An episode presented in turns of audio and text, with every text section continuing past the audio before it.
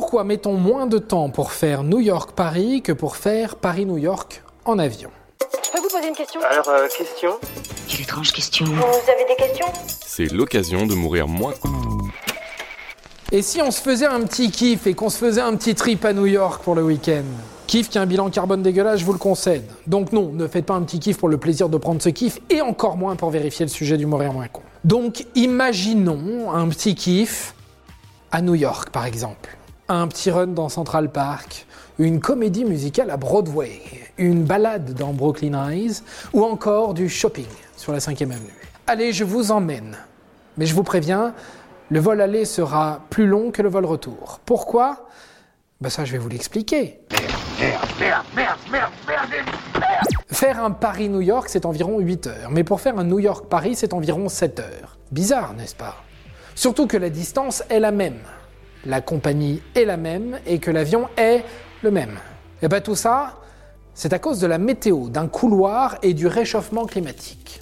En réalité, si l'avion met moins de temps dans un sens que dans l'autre, c'est parce qu'il passe par un couloir. Oui, une sorte de tube qui permet d'accélérer et donc de freiner dans le sens inverse. Ce couloir, c'est grosso modo un vent qui va de l'ouest vers l'est. On l'appelle le jet stream ou encore le courant jet en version française.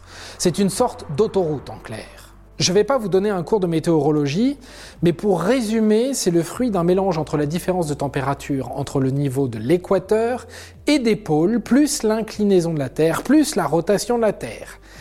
Ouais, car n'oublions pas, la Terre tourne sur elle-même, et donc forcément crée une certaine force elle aussi. Ce couloir n'est pas immense. On parle de quelques kilomètres de large et quelques centaines de kilomètres de long, avec des vents qui vont de 100 à 350 km/h et c'est suffisant pour faire gagner du temps de trajet. Le premier vol commercial à avoir testé l'aventure date de 1952. La compagnie américaine Pan Am tente un Tokyo-Hawaï. Habituellement, le Boeing 377 devait faire une escale et faire le trajet en 18 heures. Avec le courant jet, c'est un vol direct en 11 heures. Aujourd'hui, ce vol se fait en à peine plus de 9 heures. Et selon la compagnie, c'est une économie sur les coûts chiffrés à à peu près 3000 dollars. Ça, c'est mon or Et mon or, c'est mon argent Voilà Bon, vous l'aurez compris, ce phénomène n'est pas uniquement valable pour un vol Paris-New York ou Tokyo-Hawaï. Si vous faites un Paris-Ganzhou, donc vers la Chine, vous aurez deux heures de moins de vol à l'aller qu'au retour. Enfin, certains oiseaux migrateurs utilisent aussi ce couloir pour leur voyage. Là, vous vous dites, bon, c'est super ce truc en fait. Eh bien, pas tant que ça. Une étude de 2016, repérée par Libération, explique que ce phénomène de courant jet s'amplifie au fur et à mesure que le réchauffement climatique progresse. Logique quand on sait qu'il est le fruit du changement de température. Paul Williams, le chercheur en charge de l'étude, explique. Les vols vers l'est sont boostés, mais pas assez pour compenser l'allongement des vols vers l'ouest. Le résultat net est un allongement de la durée des vols. Et qui dit vol plus long dit vol qui consomme plus. Et ça, eh ben la planète ne kiffe pas du tout. On parle de 70 millions de kilogrammes de CO2 en plus par an. On ne vous le dira jamais assez. Voyager, c'est vraiment cool, mais si vous pouvez le faire en prenant l'avion le moins possible, c'est encore plus cool. Les voitures, je suis contre.